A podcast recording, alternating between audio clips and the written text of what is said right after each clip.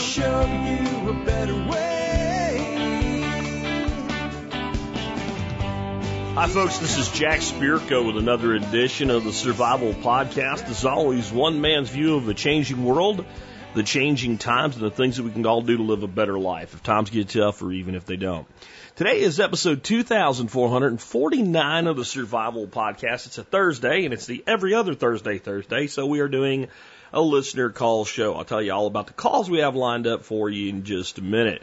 Wanted to start out today with a little mention of something that happened in history, not on this day, but on this in this week. I'm trying to do once a week mentioning a historical fact that occurred in the week that we're in.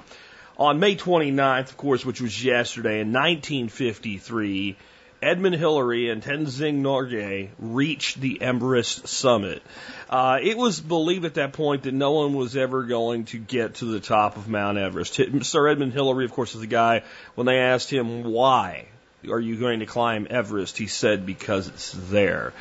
Um, we'll ignore the fact that there's another summit not far from there in the same mountains in the Himalayas called K2, which actually is more difficult and uh, a greater percentage of people have died trying to climb, even though it's not quite as high.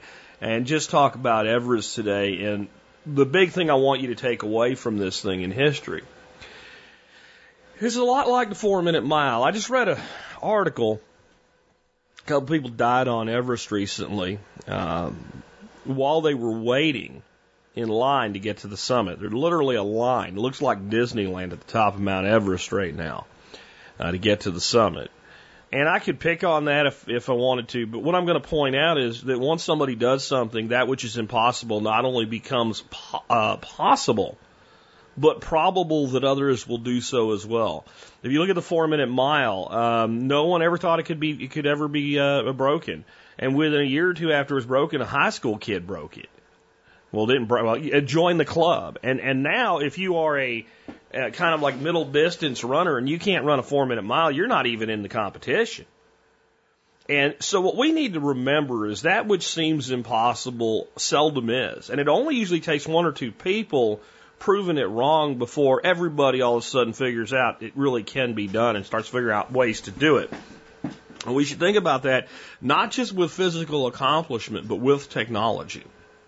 With technology. If you told somebody in 1965 that there'd be a box someday that even the poorest among us could afford that would give you access to all the information in the world and maybe you threw a hundred, hundred, two hundred bucks on top of it and a person could run their own EKG at home, they would have thought you were crazy. Today we call that a smartphone. Just something to think about. So what are we going to be talking about today? I got a bunch of calls lined up.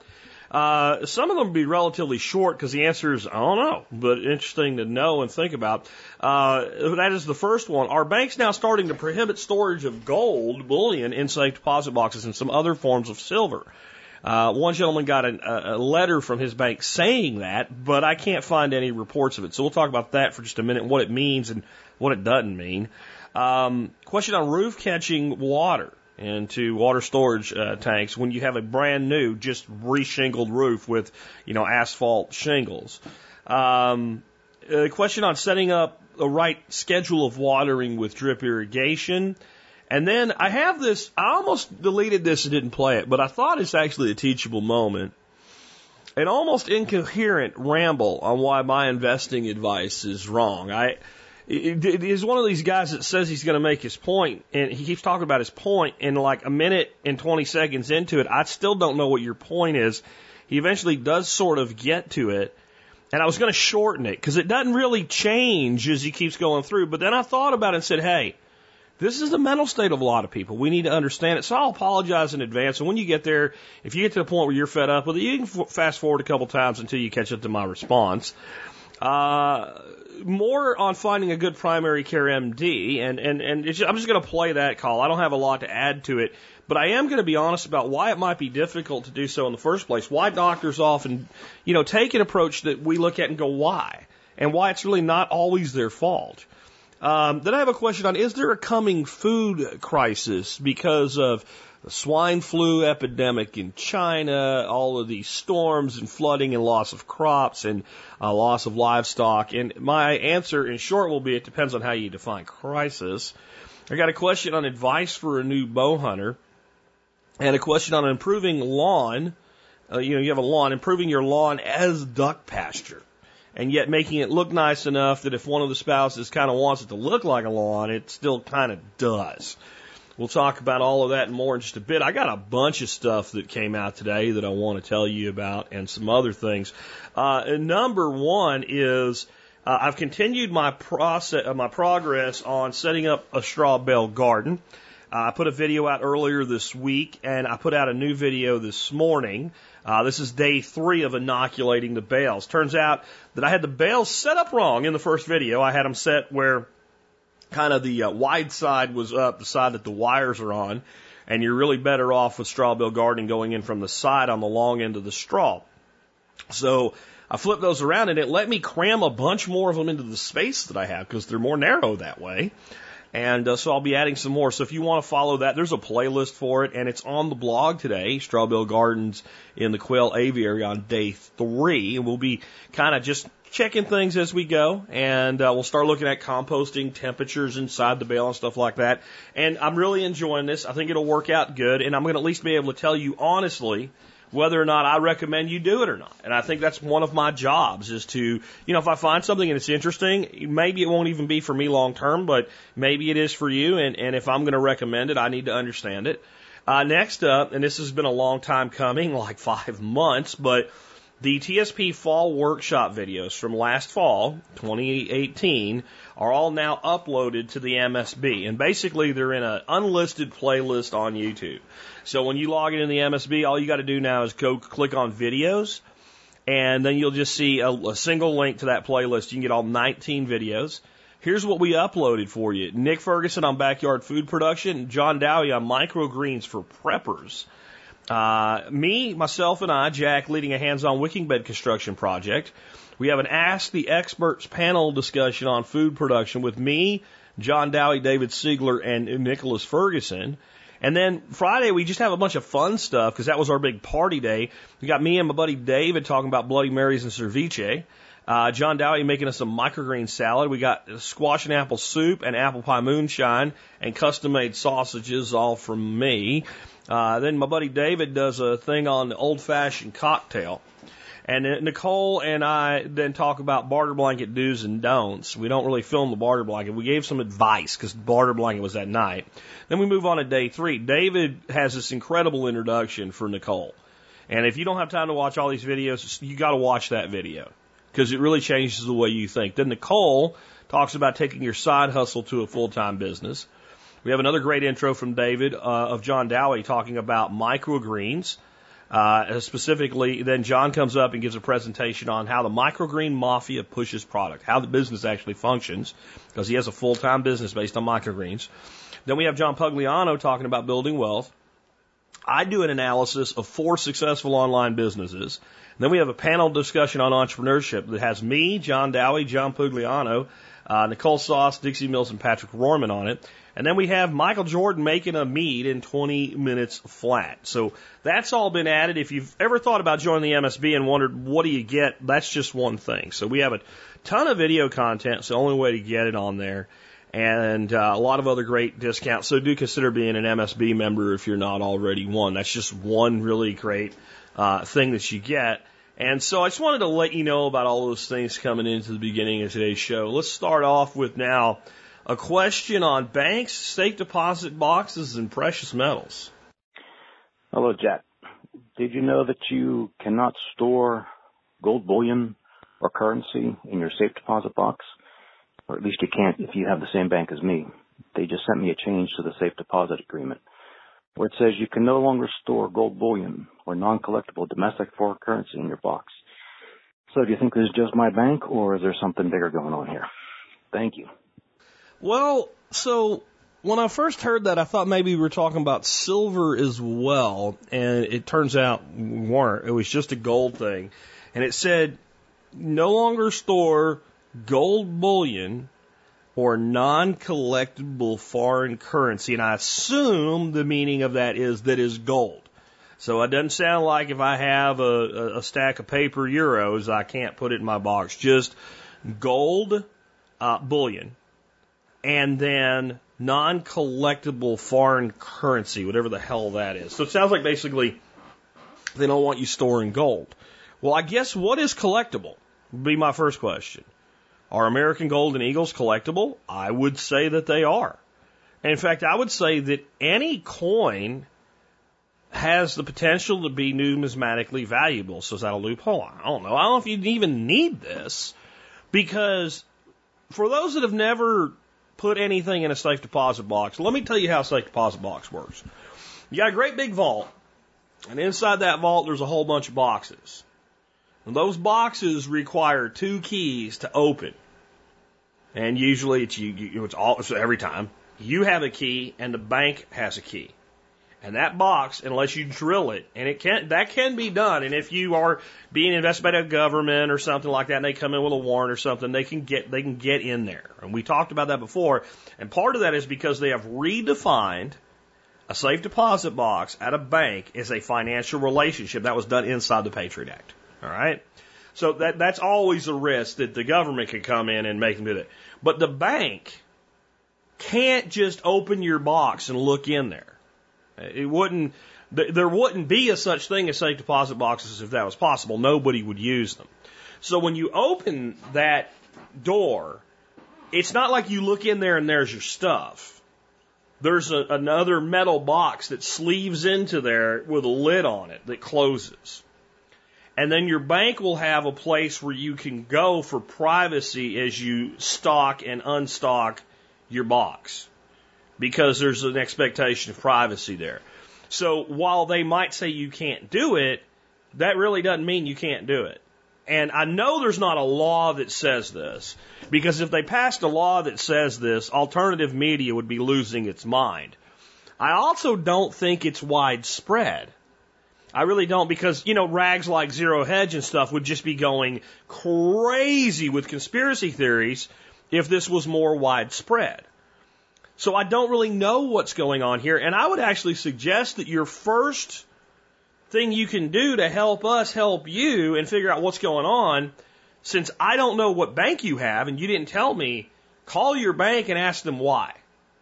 And whether they tell you the truth or not, or whether you get an answer or not, you know, at least start there and find out why. Now, here could be some reasons why. If we take the government equation out of it, limitation of loss of liability or culpability uh, in, in working with organized crime or something like that. I don't know. Um, I don't know that they would limit liability that way because there's no limit on how much cash you can cram in one of those things or have value in diamonds or something. So I don't really understand. Unless something happened to this particular bank that involved gold and it spooked their board of directors. So maybe somebody got taken down and then the bank was held liable not in money but by the government in some way or felt they could be exposed in the future and gold being able to concentrate so much value and in such a small size made them scared uh, from just a pure financial thing. The other side would be then the government attempting to put the quash on the ability for people to store large amounts of wealth in safe deposit boxes in the form of gold. But then you got to ask yourself to what end? Because if the government had something planned, like we're going to start raiding safe deposit boxes or something, they actually want it in there, right? All this would do, as long as people follow the policy, which God knows whether they will or not, most people probably threw that letter away without even reading it, um, would be that Joe would go down to the bank where he had his gold doubloons stored in, you know, that, that box and then open it up and take his gold out and then go put it in a safe in his floor or something. So there's really not a lot of advantage to government doing this um, that I can see. I, I, I really don't see how this helps the government accomplish any of the things that government wants to accomplish. So the answer is I don't know. But I would, if anybody else has had this happen, let me know. And if anybody knows a, a, specific bank by name that's doing this, let me know. And if anybody's talked to their bank about why they're doing this and has an answer, let me know. And we'll go from there because up to this point, I don't know. Let's take another one. This one on roof catch uh, for water catchment. Hey, Jack. I recently had a new roof put on my house and would like to know how long do I have to wait until I can start collecting rainwater from my shingle roof? Absolutely not at all. You can start right away. And let's talk about what that actually means. So, when it comes to a shingle composite roof, the issue is that you end up with hydrocarbons because it's basically a petroleum product. And so we can get some of those things in the water, which is probably not a good idea for drinking, and it's not good for us. But if we're doing roof catchment, we should be doing filtration anyway. And probably the gold standard for roof catchment is what's called the slow sand filter. And you can look that up online and see how to make one. And or putting it through something like a Berkey, which would reduce those to almost undetectable levels. So if we were doing it for, for, for drinking water, we're going to have to use some sort of filtration anyway for a variety of reasons. Uh, chiefly among them is we can build up things like you know, various different bacteria organisms in the water as well while it's in the tank, or birds crap on our roof and things like that. And so we can have, in addition to this hydrocarbon problem, we can have various things on our roof that contaminate the water uh, in a way that can really make us sick with E. coli bacteria and things like that. Um, so there's that. I mean, there's even risks of things like listeria and things like that. So we need to be filtering water that is consumed off of a roof anyway. Next, we would look at something like our plants. And if you're worried about roof water and your plants, then what about all the water that comes off your roof, saturates into your ground, and your plants are taking up anyway? So what we really want to do with our roof water to mitigate all this is to do something called a first flush filter. And there's various ways to um, to to set those up, and and it, it can be as simple as a big long pipe, right? And uh, the the the ball that goes on a toilet float in there and when the ball floats to the top, it opens the thing and lets the water pass through and get into the top of the tank. It can be that simple. There's a bunch of ways to do it, but if you just go to Google and search for first flush filter, you can lay out a couple different ways that people are doing that, and you can figure out how you want to accomplish that. And that is something that if you're ever going to use this water for consumption, you should be doing, and it probably makes sense to be doing it for rain catchment, even if it's just for irrigation Additionally, it will help keep leaves and shit like that out of your tank, which is just good overall because breaking down organic matter, that's not good in water that we might want to consume or even uh, use like that. And it is then more fuel for potential diseases. So we want a first flush filter when we're, when we're doing this. Uh, now, uh, as to the whole how long do I have to wait thing, I guess when it first goes on in the first five minutes and it's kind of sticky because the sun hit it and whatever, uh, maybe a little bit more. But the reality is it's probably the case that the newer the roof is, the less crap it's going to put in your water. Because shingles, as they break down over time, allow more and more particles from them to be released and go into your water. So actually a newer roof, uh, with again, maybe a first rainfall uh, first flush off, right? Uh, with the exception of the first good rainfall, it's probably safer than a an old roof because if you go up and look in gutters uh, of older roofs, and you, you go to clean those gutters out, you got your leaves and crud and stuff like that, but you'll find a whole lot of this gritty, sandy stuff. Well, that's not falling out of the sky. That's the pieces of the roof coming loose and ended up in the gutter. So it's not just what's leaching out. You literally have components of the roof being released over time into your water. Again, this is why things like first flush and filtration make a lot of sense. So I hope that makes sense. Let's take another one. This one on drip irrigation and a question on how to do it that includes how absolutely not to do it. Hey, Jack. It's Jake here in Tennessee. Question about drip irrigation. Should you let it go 24/7, or should you put it on a timer, or does it depend? So I'm thinking that the purpose of drip irrigation is you turn it on and let it drip all the time, and it just gives the plant just enough water that it needs. They have to think, well, maybe it doesn't need it all the time. What is the answer to that, or does it depend on the plant? Thanks. Look forward to hearing your answer. Uh, no, no, no, no, no. You do not want to run drip irrigation on a 24-7 cycle. That, it's kind of the uh, complete opposite of what the purpose of drip irrigation is. Drip irrigation's purpose is to create a situation where water's going exactly where it's needed and exactly the amount that it's needed and none of it's wasted. Additionally, I know that you, Jake, you're setting up drip irrigation for a container garden. This is even a worse situation because you have a relatively, you know, small amount of soil in a container like that. And of course, there has to be a way for water to get out of it, whether you're doing something like a, a, a wicking bed where you have an overflow point, or if you have just a regular old container garden, then you need some way for water to not build up, because otherwise you get anaerobic and, and you have problems. So, the first thing that's going to happen if we're running drip nonstop is we're going to oversaturate the soil. And then as the water begins to leave, it's going to start leaching away our nutrients. And all our nutrients are going to flow out of the hole and down the road and be gone. Uh, and you'll see that water start to come out looking like tea. That tea is like compost tea, and you want it in, not out of your soil.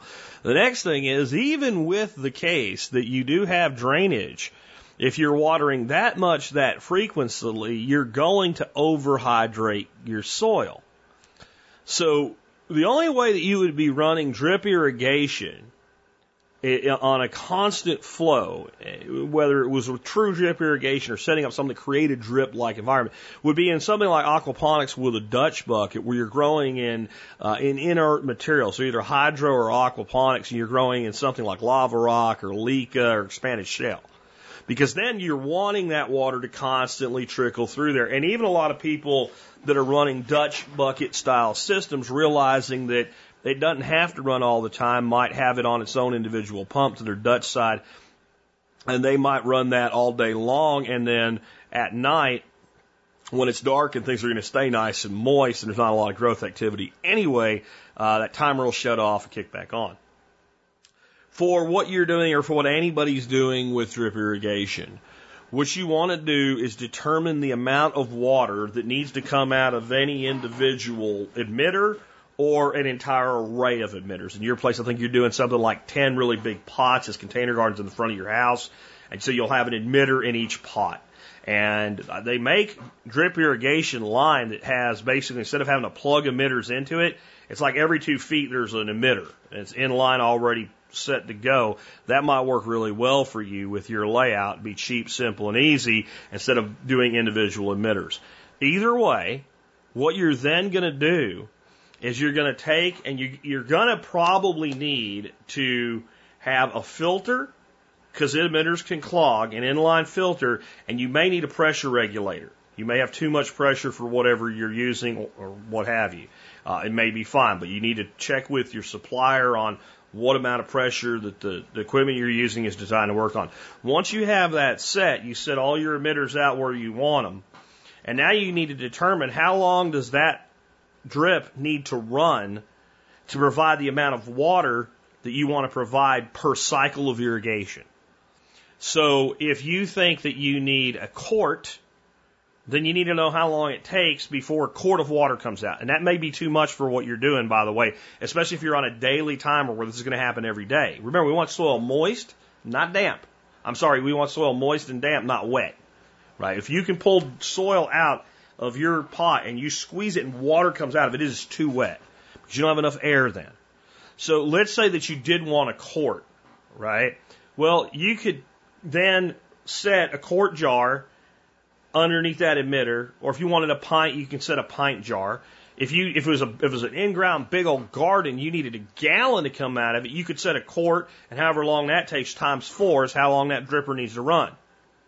So then you're going to set your timer so that on a on a given irrigation cycle, it runs long enough to deliver the amount of water that you've determined you need to use for that application, whether it's a pint, a quart, a gallon, a half a pint, doesn't matter what it is, you're going to determine that, and then you're going to determine the frequency of your irrigation. So you may find with nice mulch, you kind of have the way you're doing it, you're putting a facade in front of it so it's less beaten by the sun, that that cycle only needs to run every other day. Or you might find that it needs to run daily. Or you might find that in the summer it needs to run daily, and in the spring and the fall, uh, in your extended season, it needs to run every three or four days.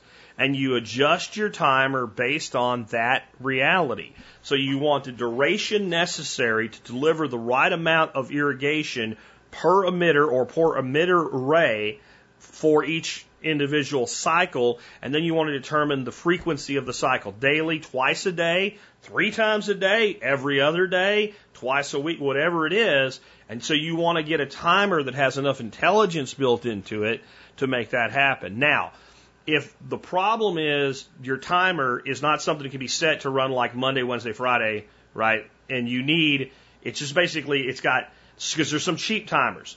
And they basically just come on twice a day for a given set of time. You can simply then adapt, kind of reverse engineer. If I want a quarter gallon a day and this thing's going to run two cycles, then I need to run a pint each cycle. That's, you know, however long and let that run twice a day, evening and morning. So you can, but in the end, it's the same thing you're working out. And, and I'll just say there's someone out there listening who you're, you got buckets from Jake and then you built these Dutch bucket thingies and then you put dirt on top of them and you're running them like Dutch buckets with an aquaponic system. And, and what I just said applies to you and you might want to think about that. Anyway, uh, let's go on and take the next one. This is that incoherent ramble. This is a guy that's going to tell me how wrong I am about my investment advice, and I'm not even sure he understands my investment advice. Uh, this is a, a pretty long ramble. Uh, it goes on for over four minutes. I didn't even know I had the think line set to where you could talk for that long. I thought I had it cut you off at two minutes. I guess I made an adjustment and didn't realize it at some point. It has me thinking I need to get in there and prevent this from happening again, but we'll use it as a training tool today. And I'll just say, like, if you get to the point where you can't take this anymore, I understand. But try to give it a minute and realize I listened to it twice all the way through because I felt it was my responsibility to respond to this as best that I can. And I do think there is something to be learned here. And I'm not going to tear into the guy the way that he thinks I am, even though it probably would be warranted. Here we go. And again, I apologize in advance. Jack, this is Nathan from Ohio. I think you're wrong about the financial system and the economy and you can go ahead and run me over the rails, but I feel like this is a blood sport and I'm Jean Claude Van Damme. I'm trying to get to say something you're not going to want to say. And let me get to my point, okay? Because that's how you want to do things. All we can go, we can run through all the points as far as like the the financial system's being artificially inflated. I mean, and like I know you've gone through the points about like money being printed to. I mean, the my point is, is that the point of investing in a retirement that goes off for 30 years from now. I mean, every year that doesn't go by that we don't have a financial collapse. I mean, the last in the 08 bubble, we lost 30% of our 401k, which I don't have a 401k. I'm not investing in a retirement. But the thing is, Jack, you are standing just like your financial advisors and everything. You can't say the truth. You can't. Is that this financial system is going to fall away and we don't know what it's going to look like. I'm not doom and gloom. Definitely not. I think we're going to transition into something better. I don't know what that's going to look like. Okay. But I'm not afraid of it.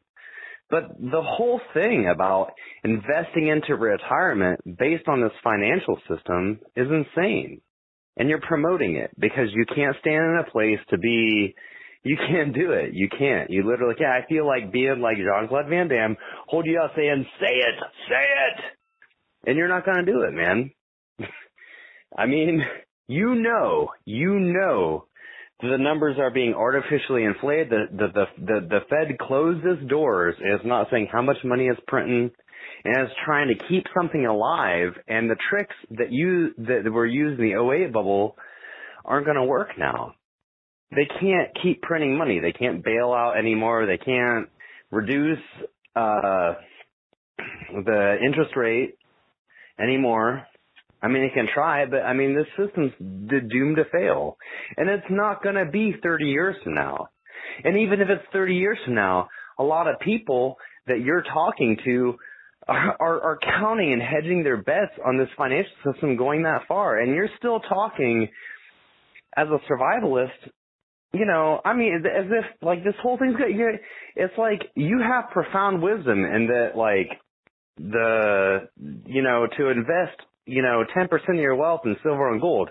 Fantastic. I mean, I'm not saying you're wrong. I'm just saying it's like you're not going to call it as it is. I'm trying to be devil's advocate here to say that this financial system, every year that it doesn't fail, it's like, well, it didn't fail this year. It didn't fail this year. And it's like you're projecting as if investing in the American dollar off into a retirement is a feasible thing to do.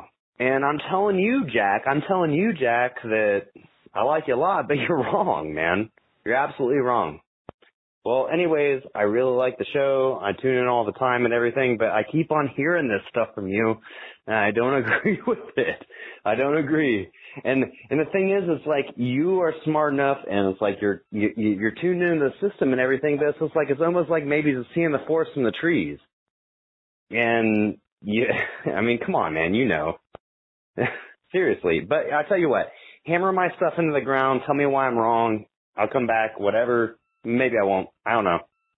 But that's how I feel. I've been every episode that you've been talking about finances. I've been waiting to hit you with this, and I feel like right now I want to talk to you about it. So, uh, okay, thank you. Bye. I've I've never heard a person and I'm not trying to be overly critical here. I'm just being honest. I have never heard a person use the term the point more times while failing to make any point at all. Because this is what I got out of this. And it's just the way that it is here. I'm sorry. And I, will guarantee you that most people that uh, force themselves to even listen to 90 seconds of that are going to agree with me. The point that you made was the economic system like we have can't go on forever and it has to fail at some point because it does you actually didn't bring a single piece of supporting evidence to a single claim that you made. I mean, I could I could play the thing from the Adam Sandler movie, Billy Madison, to be mean, but I won't. But but it absolutely would apply, and I guarantee you there are people listening to it that are going, "Yeah, play it, Jack," and I'm not going to do it um, because I understand why people get into this this mindset. Now, first of all, let's talk about how much people lost in 2008. Well, if you listen to me, you lost absolutely nothing. I can tell you're new to the show because I've covered a lot of what you're talking about and what to do about it and, and, and putting all your money in a mattress or putting all your money in silver and gold and not saving for retirement is not a solution that I gave. But in 2008, when I started this show, within the first month before the market crashed, I was saying the following. If you have money in the stock market right now, get out, get out, get out, get out. Okay? And a lot of people that were listening, and unfortunately it was only a, a small amount of people, a few hundred at the time, did get out. I got emails from people that said, you know, I talked my father into doing this, and he didn't want to, but I talked him into it against the advice of his financial advisors. And today he came to me in tears thanking me because he can still retire when he plans to. Okay, so your entire contention that, that, that, that basically I'm like a financial advisor in that you just throw money in there and wait and don't do anything with it is just wrong. I mean, it's, it's, it's so wrong that I, I don't even have to really respond to it that anybody knows my track record of what I teach. Because it's like you just said, Jack, you are an Asian female. I'm not even going to rebut that because it's preposterous on its face. Next, I don't recommend that people invest in 401ks unless two things are present. And that is number one, that, it, that your employer offers a Roth option with your 401k so that when you leave, separate, otherwise, you have the ability to roll it into a Roth program, which is t- taxed to never because it was already taxed. And number two, if you're going to do a 401k with your employer, I insist that you're only doing it because the employer match is so high that you would be stupid not to. If you can get a 50% return on your money the day that it goes in there because your employer lists as a 50% match, 50 cents on the dollar, then maxing out whatever portion they do with that makes sense. If they do a dime on a dollar, it mm, probably doesn't. They do a dollar for a dollar and you don't get a 100% return on your money uh, while you can, you're just dumb. That, that's plain and simple. But the reason I'm not a huge fan of 401ks is because they've removed cash value funds from them and replaced them with bonds, which do come with some risk. But generally, when stocks are going to die, then bonds are going to climb. So when we know we're heading into recessionary uh, situation, when we know that the market is going to go through a major correction, even with a 401k, we can move to a U.S. government bond fund, and if not completely eliminate loss, we can mitigate it. But if you followed my advice in 2008, somewhere in uh, you know late 08, early 09, you should have been going back all in, and you should have made a fortune if you had any significant assets to lose in the first place. So that's my advice. All right. That's the advice I've given. And since the market recovered, my advice is be careful. There's been a couple times I've said, don't put any extra money in right now. There's some times I've said, hey, pull your boat up to shore. There's unlimited upside for the rest of this year. And then when that year completed, I said, hey, you know, just take your positions back that you want to be in right now. So what we do is strategic trading meaning that we get out of the way when a freight train's coming. And generally speaking, you know when a freight train's coming because you can hear it rumbling. All of the people that, that, that get hurt are the ones that go, it'll be fine. I'm not worried about it. I'm young. And that's been completely the antithesis of everything that I've taught. That, mindset of just it out, dollar cost average, etc. Now, where you come up with this complete, total pile of bullshit about first being Jean Claude Van Damme, I'm sorry, but you sound as ridiculous, as absolutely ridiculous as Cory Booker claiming to be Spartacus, maybe even more so, because at least he was on TV when he was doing it. You're doing it on a phone call to a dude that runs a podcast. But where in the hell would you ever get the idea that I can't tell you my real opinion of investing? I don't have any investing sponsors. I don't have any corporate sponsors like that. I reach a couple hundred thousand people, but it's not like I'm going to crash the market if I come out tomorrow and tell you to sell. That's the main reason Dave Ramsey can't tell you, hey, it's time to get out of the way of the train. When four million people listen to you and four million people all go to cash in a day, he can literally cause the market to crash. That's why, why would I not be able to tell you my actual view of this? I don't have a financial product that I sell. I don't even have a financial provider that I endorse. This is what's really going on here. You, you, like many people, bought into the hysteria and you're only planning for failure. You're not planning for success. And I have committed to what? Teaching a system and a philosophy that allows you to do well if times get tough or even if they don't. We have to be, to plan properly, we must plan both for success and failure. And, and the approach of just staying out of this for the last eight years, what would that have done for you? This is the best bull market we've ever had. It's the longest bull run we've ever had. Will we get to a point where I'm like, hey, take the profits and move away? Sure, we will. There's always cyclical cycles going on. That's the whole point. Now, if you want to talk about the dollar going away, I have said numerous times, and if you go listen to my early work, you'll hear me talk about it more then, that sooner or later they will rebase the currency. That is not a reason to not have any money. In fact, that's a reason to have as much money as you can at that point. And it's been done, by the way, in the history of the country five times. There have been five times that our currency has been rebased. I won't go through them all today. But I'm a big student of history. And I expect the next time it's done to look a lot like the last time it's done. And I can't show you an economic collapse other than the Weimar Republic, which only lasted three years and is completely taken out of context, by the way, where a modern country, you'd have been better off when the market took a shit to not have money. Even in the form of currency of that nation. It is a preposterous concept. Now, could there be some sort of kind of nuclear event? And I don't mean an actual nuclear event, but something that's nuclear like in its impact. Sure. And again, we would have lots of signs leading up to it. It's never going to be overnight. Something like that that's catastrophic to the economy may be overnight to the average person, but if you're paying attention, it will not be overnight. I don't know what else to do to talk you off the ledge here that you seem intent on jumping off. But you are not Jean Claude Van Damme. You are completely mischaracterizing what I said. There is absolutely zero truth in the fact that I can't say what I actually think. If there's anything you said that's offensive, that would be it. Because if you think that I will ever not say what I really think, you don't know me. You just don't. And I don't know what else to say to this, except again, you haven't made a point, and you called back and made a second call and attempted to do it again to be more true to the format that I asked for, and I played this one because that one was worse. The, the, what's, what's actually happened here is you understand the monetary system enough to be mentally repelled because it's so simple and so preposterous the way our economic system works that it repels the mind, which is why the majority of people will never understand it because they don't want to understand it because it hurts their head with cognitive dissonance to actually understand that every dollar is a certificate for debt.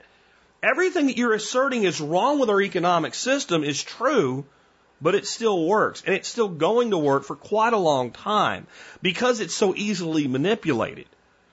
And here's the other thing. I, I'm betting I'm a little older than you. Because I remember hearing there's no way we were going to last another 30 years back in 1985. And what I'd like you to do so you can settle down a little bit is pull out your calculator and figure out how many years it's been since 1935. I'm sorry, since 1985. Go ahead and figure it out. I'll help you. It's 34 years.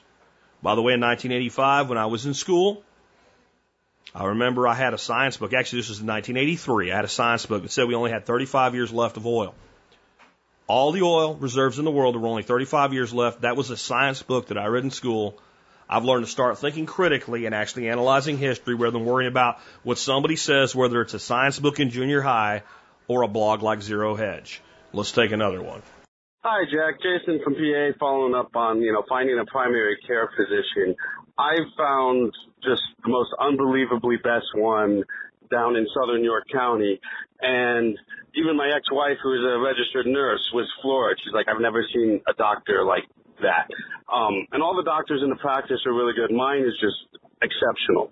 Um, I pulled a muscle right before a ski trip rather than just, you know, refer me to somewhere. She like said, and before you go, had me do stretches, identified the muscle, you know, prescribed me um, Advil for the inflammation, printed out uh, exercises and stretches to do. Lo and behold, I went down the ski trip. One of the things that's interesting is it's a practice that's a holistic practice. So they're all medical doctors, and it's not like holistic, you know, medicine as in just try these stuff. It's that they take a more holistic approach to their treatment of patients and I've never felt rushed. I've always felt like my doctor is listening to me. She remembers stuff from the prior appointments. I mean, this is just not common in doctors and practices today. So listeners looking for a good PCP, see if there's any holistic medical practices um, in your area. And holistic as in medical practice that do more holistic approach to medicine. Um, you know, we've talked about this quite a bit recently, so I don't really have anything to add as far as finding uh, someone like Jason's talking about. But let me tell you, to be fair to m- medical doctors, why this is rare.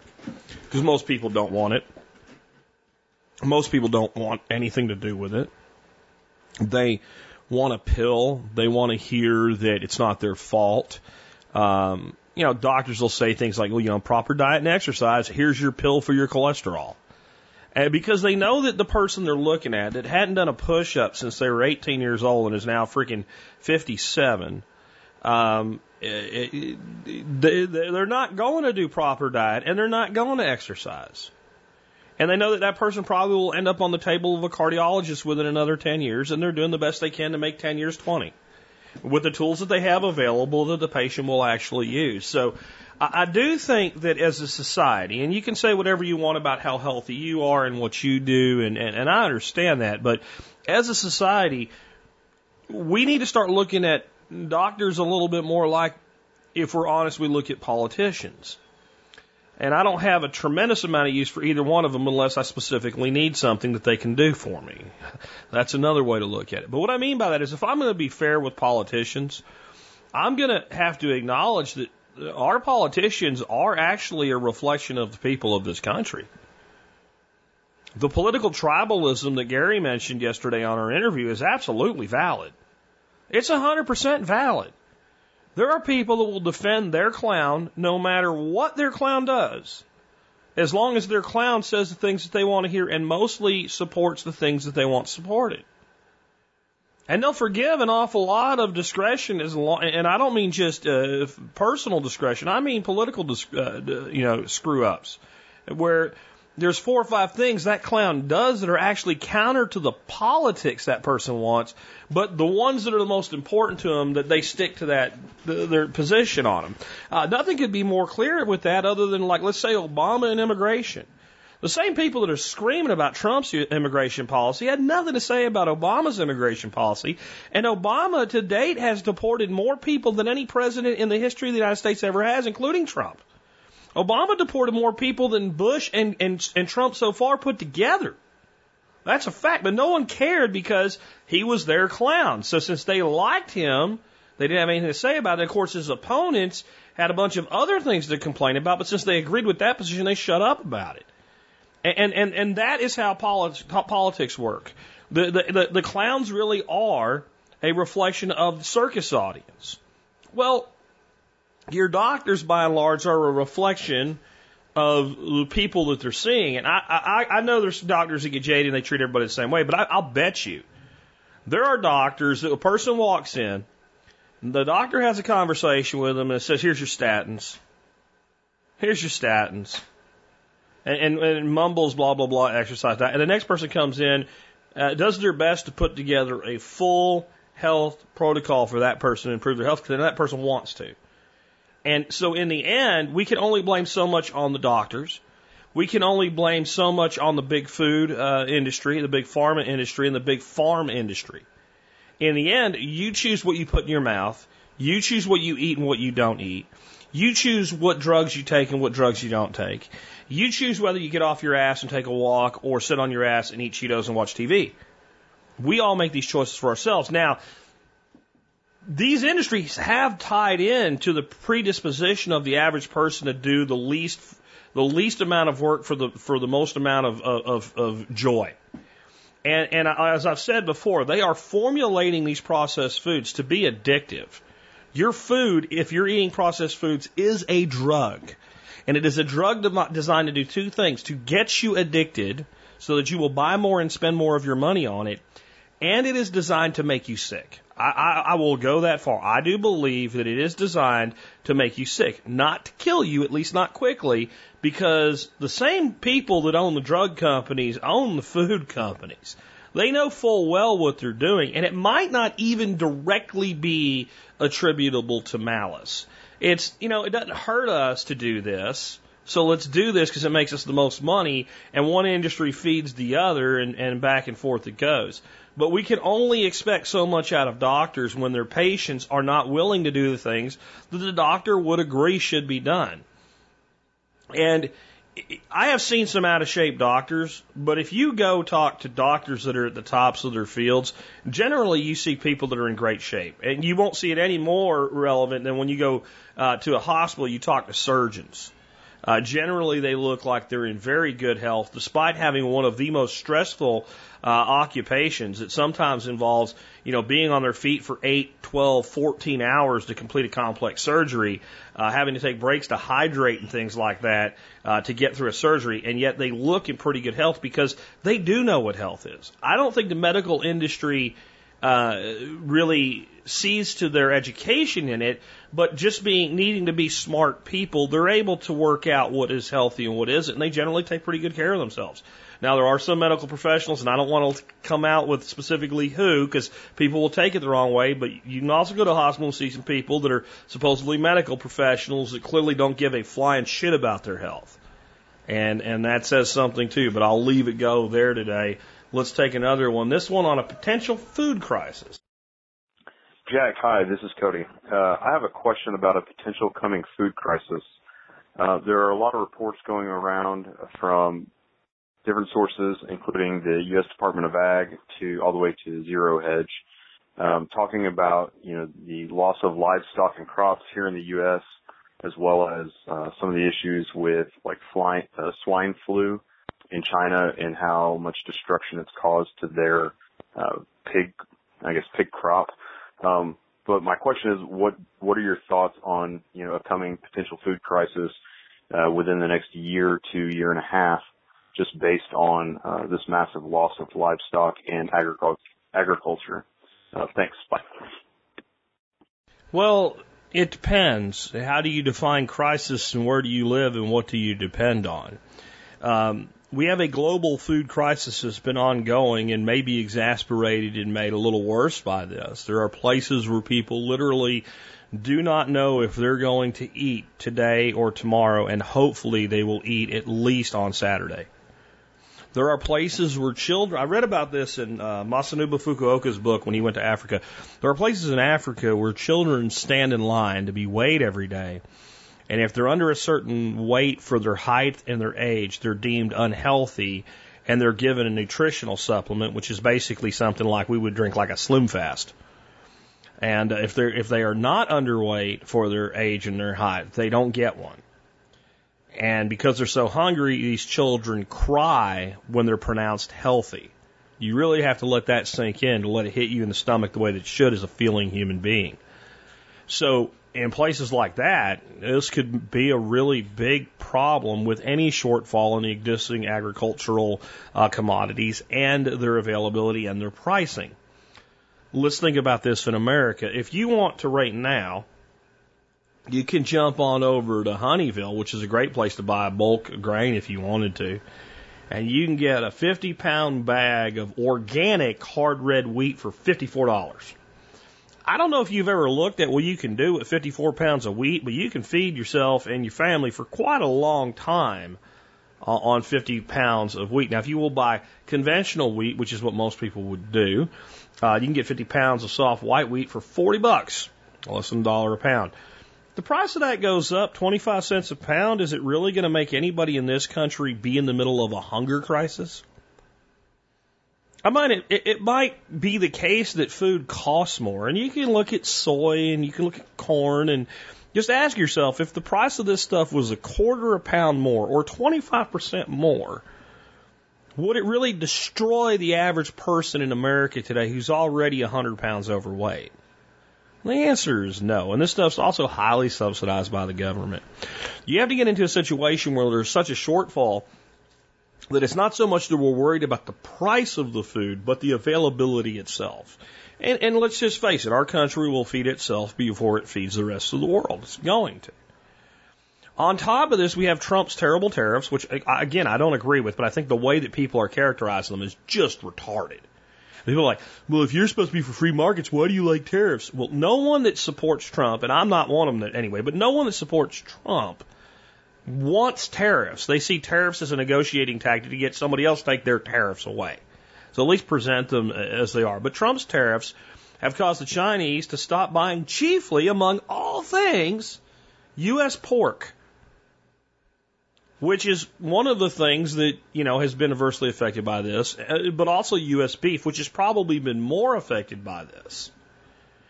Um, chicken is, is probably affected some by flooding and, and what have you, but remember that chicken in our country is a very short term uh, grow out crop. It'll take us from piglets to harvest around seven to eight months on pigs. Cattle are generally an 18 month old animal when they are slaughtered. So if you have a hiccup in either one of those, they're fairly long cycles. Your chicken is hitting your plate eight to 10 weeks after it's hatched. So it's a really short term cycle. The grain crops are going to be hit. Um, but again, we've had China back off on buying a lot of U.S. commodity. So there's less demand. At the same time, there's less supply. So those things are mitigating. But people do this and they're, it's like they're looking for something to be afraid of. The flooding that we've had this year and the tornadic activity that's done a lot of damage as well uh, is bad. And I don't mean, if anybody out there is suffering or hurting because I don't mean to belittle it, but I'm going to tell you in the early 90s, the flooding that happened in this country in the same area was far worse, and that didn't create a quote unquote food crisis. What you may see is significant cost increases to basic food items. That's something you can certainly see. Which for the farmers that still have a yield, by the way, would be good for them. Just just saying, right? Farmers do better when the price of food goes higher because they get more for what they have. Um, and this is something we should always be aware of. This is why we teach common sense, eat what you store, store, eat food storage, and we teach growing your own food, providing your own food, buying locally, etc. If you're doing all that, the idea that this could be a crisis um, is is pretty preposterous for you, because do you really think that Americans are not going to eat well because you know we had these losses to these crops and, and livestock? And the answer is no. We had a huge loss of livestock in South Texas, one of the primary beef producing regions in the country during Hurricane Harvey. Did it cause a food crisis? You have to start asking yourself when people start using terms like this. What is this thing that's happening now most like that happened in the past?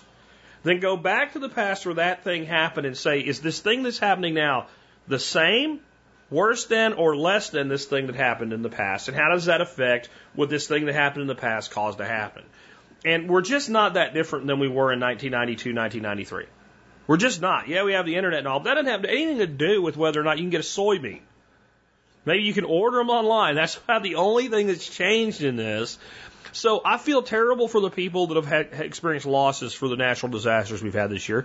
Yet more of a reason to be prepared, though, right? Um, and I'm not saying it will be without consequence. But the term food crisis I would not use to describe what I expect to see in the United States from this. Now, you know, you get hit with a meteor tomorrow, right? So what comes next, we don't know. But this, whether you'll call it a crisis or not, will depend on who you are. If you're the farmer whose field flooded that won't have a crop this year, it's a crisis. If you are a person in a country where it's already difficult to find enough food, even if you have money, this crisis in the United States, which is one of the leading food producers in the world, could have an effect on you. If you are an average American who isn't prepared at all, you might find yourself writing a little bit bigger of a check or making a little bit bigger of an entry on your debit card uh, when you buy your weekly groceries. If you're someone that listens to the show and practices what we preach, it, it, it, it, probably won't even be a mild inconvenience unless something else occurs. So uh, th- those are my thoughts there. And again, it always makes good sense to follow holistic food storage methodology. There's an article on my website that I wrote 10 years ago on this, and I'll put a link in today's show notes so that you can check it out. And if you take that broad spectrum approach to storing food, and using opportunity buys uh, like coupons and sales in conjunction with eat what you store and store where you eat, becoming a producer of food, both in what you can grow for yourself and understanding how to take food that's fresh and make it long term storable, uh, regardless of the source, then you, this is not something that you're even paying attention to other than maybe it's an investment opportunity somewhere in the commodities market. Let's take another one. Hi, Jack. This is Don from Maine. What suggestions do you have for a new bow hunter? I was given an old compound bow. I took it into the shop and they helped me update the sights and sight it in for 20 yards. I'm hoping to go whitetail deer hunting this fall and would appreciate any advice you could offer. Thanks. Well, let's start off with practice. And I'm going to suggest practice, practice, practice and your distances to shoot are going to be 10 yards, 20 yards, and 30 yards, and some stuff in between those. For especially your first year, limiting yourself to a 30 yard shot, unless you're in like Wyoming or some shoot out of a blind. Uh, it really makes a lot of sense. And in most situations with bow hunting, uh, based on the time of the year, second season's a little different. Leaves are off the trees and all, but most of the places I hunted, uh, as, as a kid coming up bow hunting, getting a shot much over 30 yards was possible but unlikely anyway. Uh, because you know one twig, one branch, etc. That and throw that arrow off, and it's just not responsible. So practice, practice, practice. If you're going to be hunting from a tree stand, I recommend that you uh, start looking for a tree stand now and get comfortable with it. If it's going to be a climbing stand, if it's going to be a, a put in place and stay there stand, if you have land where you can build stands, or they're just a hanging stand, that's fine. But uh, l- learning to, to, to use, uh, you know, kind of where you're hugging the tree and climbing, um, there's a definite learning curve to that, and there's some definite safety considerations to it, and you really need to start working on that now. Find a stand that works for you as far as its weight and portability, uh, and learn how to use it, learn how to climb. With that, I'm also going to recommend very, very highly uh, that you do a significant amount of practice with your with your bow from an elevated position. Whether that be if you have a place where you can actually go up in the stand that you're going to be using, that's ideal. But as a kid, what we did is uh, my my grandparents had a house that basically was a house and a shanty, and the shanty is like a shed, but it actually was the original house, and there was a covered porch in between the two. And we put up a ladder there, and I would go up and stand on the roof. My uncle did the same thing, and we'd set hay bales up, and we would shoot off the roof, which is about the height that we would be in a tree stand. Shooting off a roof might change your point of impact on your sights, but it absolutely is different. And everything about it's different, including the closer that animal gets to you relative to how high you are, the more that arrow is going down and through, and a shot that would be, you know, dead center mid lungs on the ground uh, may only nick the bottom of the lungs and miss the heart uh, on an angle of 40 degrees. So, understanding the anatomy of the animal and the angle of the arrow relative to the anatomy of the animal is very important in being able to make proper shot placement. Um, there's nothing wrong with a paper plate with an orange dot in the middle of it for daily practice. I did it all the time. I still do. Um, that's fine, but at some point you should be practicing um, either on a you know a paper deer on a hay bale or a three dimensional target. Or another way to do this is to have hay bales with nothing on them and to be picking your spot and honest with yourself about how close to your spot you are. That in some ways is actually even better because it, it makes you get into that mindset of picking a spot. Because the deer will never look like exactly the way it did on that paper th- target you put up on a, a stack of hay bales.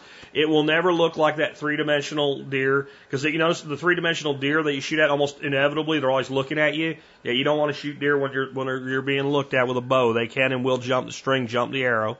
Uh, and either not get hit or get injured instead of killed, which my number one concern when I'm bow hunting is I, I'm fine going home with a deer. I'm fine going home without a deer. I don't want a crippled deer in the field. That's my no, and I, with all hunting that's the case, but with bow hunting, uh, even more so. It, it's just I, I would I, I, I would feel horrible to know I have an animal running around that's going to end up with gangrene and dead somewhere in the middle of winter uh, that I didn't do my job right. So practice, practice, practice. Um, spend a lot of time scouting. If you can tie in other bow hunters in your area, that's a good idea. A little pro tip uh, a lot of times, different states will have a thing where they report the deer harvest. And if you have to hunt public land, there's a thing that this is almost one of those things you almost don't want to give away, but since I don't live where it applies anymore, I'm willing to do so. Um, this is what I did in Pennsylvania. There are counties in, in northern Pennsylvania that have almost no bow hunting pressure at all, and they are thick with deer. And if you go and you look at the reported kills, you'll see a huge number of reported deer kill in rifle season and a very small number in bow season. And then you look at the, the counties that are more populated, people can hunt after work and stuff like that. You'll see that maybe they have a really comparative high number of bow kill to their rifle kill. And that's because people are just not getting out and archery hunting in those less populated counties if you're going to be hunting public land, those are cherry counties to, to hunt. Those are really great places to hunt, especially if you can get in a reasonable amount of scouting and a reasonable amount of days in the field hunting. Um, there would be something that I would, when, when I lived up there, I would take a week off work to go hunt those counties um, in early bow season when I knew that I might be, yeah, on 10,000 acres of public land, but there might be five hunters and so that's kind of a little pro tip. Anything else I'm going to refer you to, I did a four part series on bow hunting, putting your kit together, scouting, um, taking the shot, practicing, all of it, uh, including now I got a deer down. What do I do? And then I finish it up with how to cook deer meat. So I've got a link to that whole series in the show notes today for you. And then last segment, I said there was an article on holistic food storage. I do have a link in the show notes, but it wasn't an article. It was a podcast episode uh, back about a thousand episodes ago that I did on that. And I put that link in the show notes for y'all as well. One more here on ducks and grass and pasture. Hi, Jack. My husband and I are going to be reseeding most of our lawn um, in order to start keeping ducks next summer. Uh, my question is, what is a good uh, seed? What are some good plants that we can use for nitrogen fixing in the uh, soil and really good fodder that's going to be healthy for the ducks that will also look somewhat nice when it's mowed so that my husband will be happy with how the lawn looks. He understands it's not going to be all grass, uh, but again, something healthy for the ducks that will also look nice. Uh, we're in central Ohio. We're in 6A is our zone, and uh, water is not a problem. We're actually right on the edge of a lake, so we have plenty of moisture in the soil and plenty of ability to irrigate for free. Uh, so uh, your feedback is much appreciated. Thank you. Okay, let's start off with nitrogen fixers are great.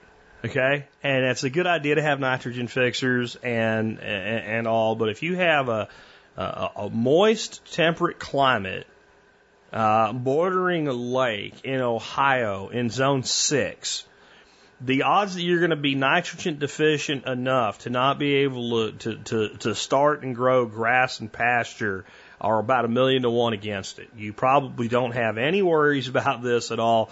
Your soil is probably a clay loam and it's probably going to be just fine. So we're not going to not use the nitrogen fixers, but we're not going to really get up and worry about this. The base of any lawn, in my opinion, especially in your climate, whether you're going to graze it or not, should be clover and grass. Clover looks great mowed, and it even looks good when it ain't been mowed recently and kind of sort of is beyond where it should have been.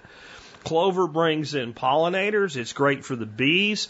Uh, in New Zealand and Dutch white clover would be the two that I would uh, specifically recommend that you consider. And then a mixture of uh, biannual, annual, and perennial clover, whatever you want uh, something like strawberry O'Connors or crimson crimson red clover, anything like that, uh, mixed in with a mix. And I would say if you, you said reseed, so maybe it's not so it's not looking so good right now. Maybe we've got some bare spots we need to get it up and running. So uh, you know something like an annual rye or another annual grass will help kind of let's get things in place, uh, but let's success into uh, perennial. So that would be a place where really you can get a lot of information from uh, local providers. Talking to someone like local feed stores and stuff like that. What is the perennial grass most relied upon by people that graze in our climate? Whatever that is, that's that's your go-to grass, and you know it might be. Uh, I mean, I have no idea what it what it's going to be, and you'll find that perennial grass seed is quite expensive. And it's why when you're initially reestablishing pasture or lawn, it makes a lot of sense to do something like a 25% perennial, 70, 75% annual of your grass portion. Because what will happen is that annual grass grows really aggressively, really, really fast, and your perennial grasses grow mixed in with it. And when your annual dies back, you've got that perennial root system down now, and it just takes off in your second season. So that's kind of the approach I would go. Now, some other things that you might get into here uh, that ducks will really love, and you may in your climate have a hard time not having it show up on its own, would be things like plantain, specifically Plantago major. Um, I have a hard time getting it to grow here because of my alkalinity in my soil and my climate and my temperature and everything else. But I think the big thing that's knocked it back is the ducks ate the hell out of it whenever it did pop up because they like it so much. I grow a plant called tonic plantain, and it might be a good plant, but I don't know how much I'd recommend it for ducks because mine only eat it on occasion. This is what you're going to find though. It almost doesn't matter. If you get a good perennial base of grass and clover in your system, and you're pushing ducks through that system, they are going to literally be gardeners that are going to cause things to start germinating that you don't even know are there and they are going to make the, the, the whole thing better. And one of the things you may really want to do then is when you're, you're I'm sure based on the way you describe this, you're still going to be mowing. When you mow, you should be doing, almost everybody should be doing this anyway. The mower deck should be as high as it goes. If a riding mower, push mower, self propelled, I don't give a damn. That deck needs to be up so that we're not going down. And you, what you might want to do then is mow in blocks because ducks really will heavily get on grass right when you mow it. And they don't do it because there's a lot to eat as far as grass. They do it because it causes a lot of insect activity once you've mowed. It drops all that dead grass down. Insects are out eating the dying stuff. They've lost their cover. So they'll go in there, boom, they hit it, and then they just run off. They go do something else. Because they get that big hit of insect protein.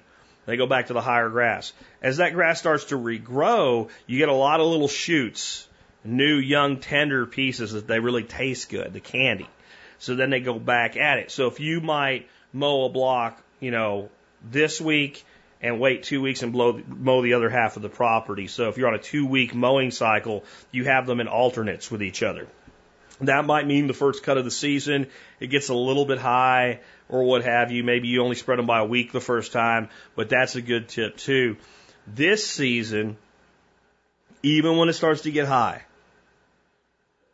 try to let it get a little higher than you're comfortable with before you mow it. And again, keep that mower deck high. Because this is, since you don't have the birds yet, this is your opportunity to really establish thick, healthy roots.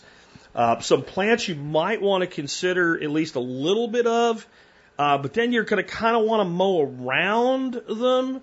And you know, you maybe you're talking a couple hundred to a standard yard or less. Uh, it was something like a daikon radish or something like that because they're going to leave that big tuber in the ground.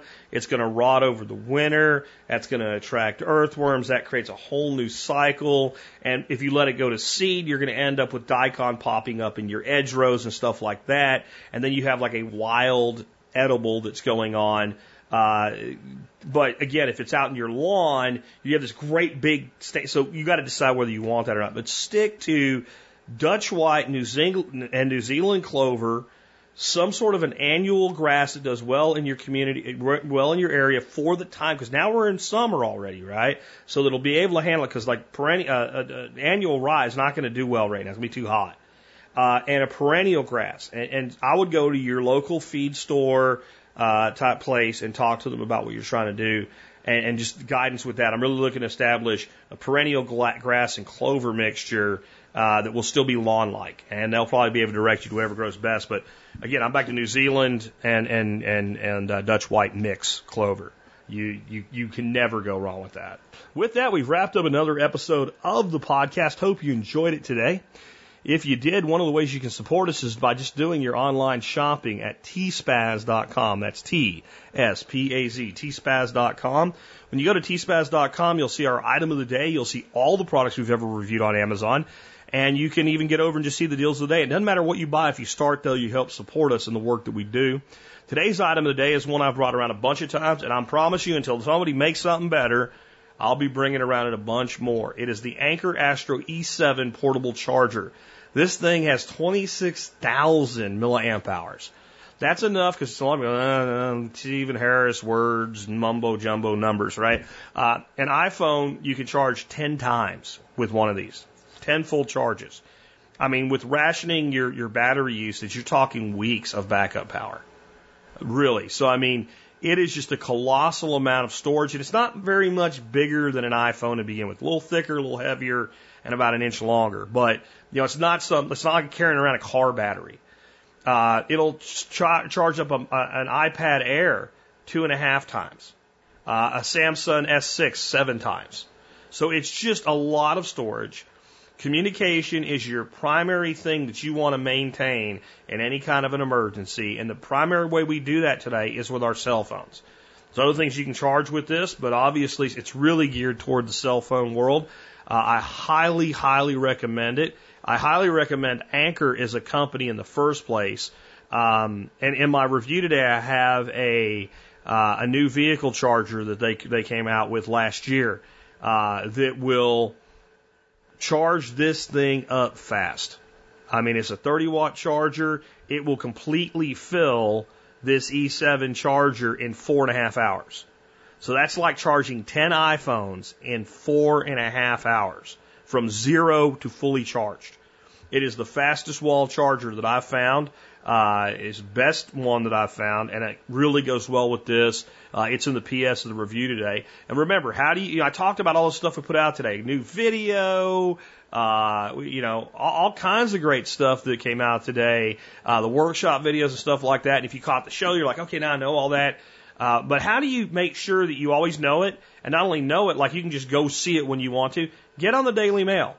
Just go by the site today if you're not already a Daily Mail subscriber and click on subscribe. Just go to survivalpodcast.com, click on subscribe, fill out the email form, and you'll get an email a day with somewhere between three and five things in it and links. That's all it ever is. You don't get spammed. I don't share your information. Good God, you should know that after 11 years. Uh, but if you're not on the Daily Mail, you should be because we've got a lot more listeners than we got email subscribers. And I think it's because most people use, you know, I, uh, podcast apps and stuff like that. But uh, yeah, you should be on the Daily Mail because you never know. Sometimes I do something that's, you know, only for the mail people, and you don't ever even hear about it. I'm just saying. And sometimes if something pops up, like I find out about it early in the morning and I think it's really important, either it's a great opportunity or it's something that's a big deal, every once in a while I go off script and I hit the email list and say, hey, just want you to know. And so if you want that, you know, to be the case, get, get on there and subscribe. That brings us to our song of the day. Song of the day today as we continue through Boyce Avenue uh, week is If You Could Only See. And this is a song, if you're not sure what it is, as soon as you've heard it, I promise you, as soon as you hear it, you'll be like, oh, I know that song. But this was released originally by a band called Tonic in 1996. And what this song, I think a lot of people don't really pay attention to words of songs anymore, uh, or I should say for quite a while people haven't. But what the song's really about, he's talking about a girl he's in love with, and the song's to his mom. And he's actually talking about how his mother was so manipulative and controlling to try to prevent him from, you know, having the relationship he wanted with this woman. And when I read about this on Songfacts, it said in the end, mom was right because he, he ended up never marrying her and going on to a different relationship. That doesn't mean mom was right. It doesn't mean mom was right. Just because a relationship ends and somebody else told you it wasn't right for you doesn't mean they were right. And it is never the case where you're doing the right thing when you're being controlling and manipulative to someone you claim to love. And that's what this song's really about. It isn't about whether mom was right or wrong. It isn't about whether or not the, the, the relationship worked out. It's about being interfered with in the life that you want, especially as an adult by a parent that doesn't recognize your adulthood. So what's the lesson in that? Well, if you're a kid, it's, yeah, I know where you're coming from. If you're a young person, maybe, you know, I know where you're coming from. Uh, really, the message here is for uh, older folks and learning what I've always tried to teach, and that is that your job as a parent is to work yourself out of a job. And to understand that you have one life where you get to make all the decisions. You have one life where you get to exercise complete control. In the lives of our children, we should never be manipulating them, trying to control them, etc., especially once they're grown. What we should always be is a place that they can trust that we will be honest with them, but respect their rights to live their own lives as they see fit. It's what we've always wanted for ourselves, right? With that, it's been Jack Spirko with another edition of the Survival Podcast, helping you figure out how to live that better life if times get tough or even if they don't.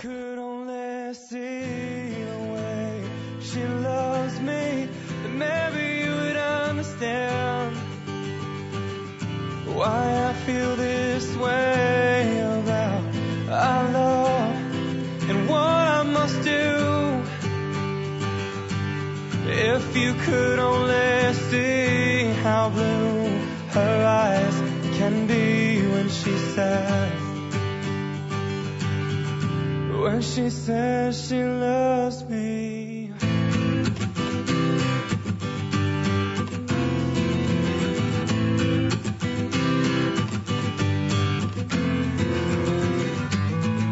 You got your reasons, and you got your lies, and you got your manipulations that cut me down to size.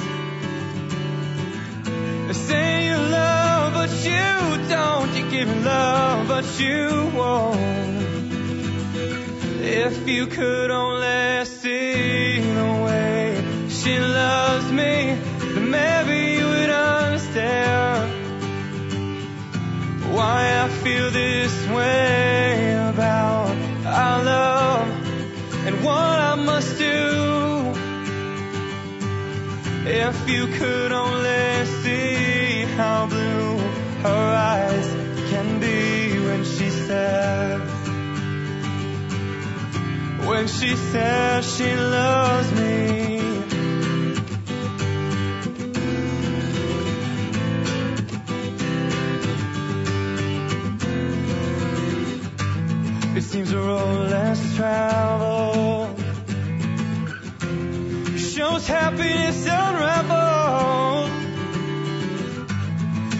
Gotta take a little dirt to keep one you love. It's what you gotta do now. Say you love, but you don't. You give your love, but you won't. You're stretching out your arm to something that's just not there. You say you love where you stand. You give your heart when you care. If you could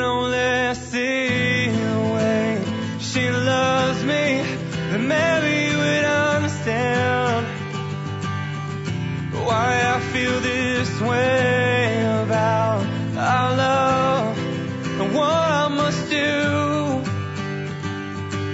If you could only see how blue her eyes can be when she says, when she says she loves me.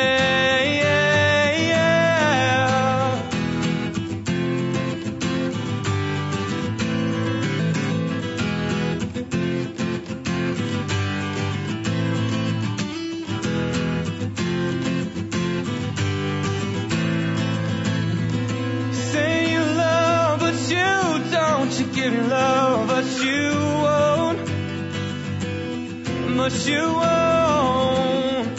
Say you love where you stand. Give your heart you can. If you could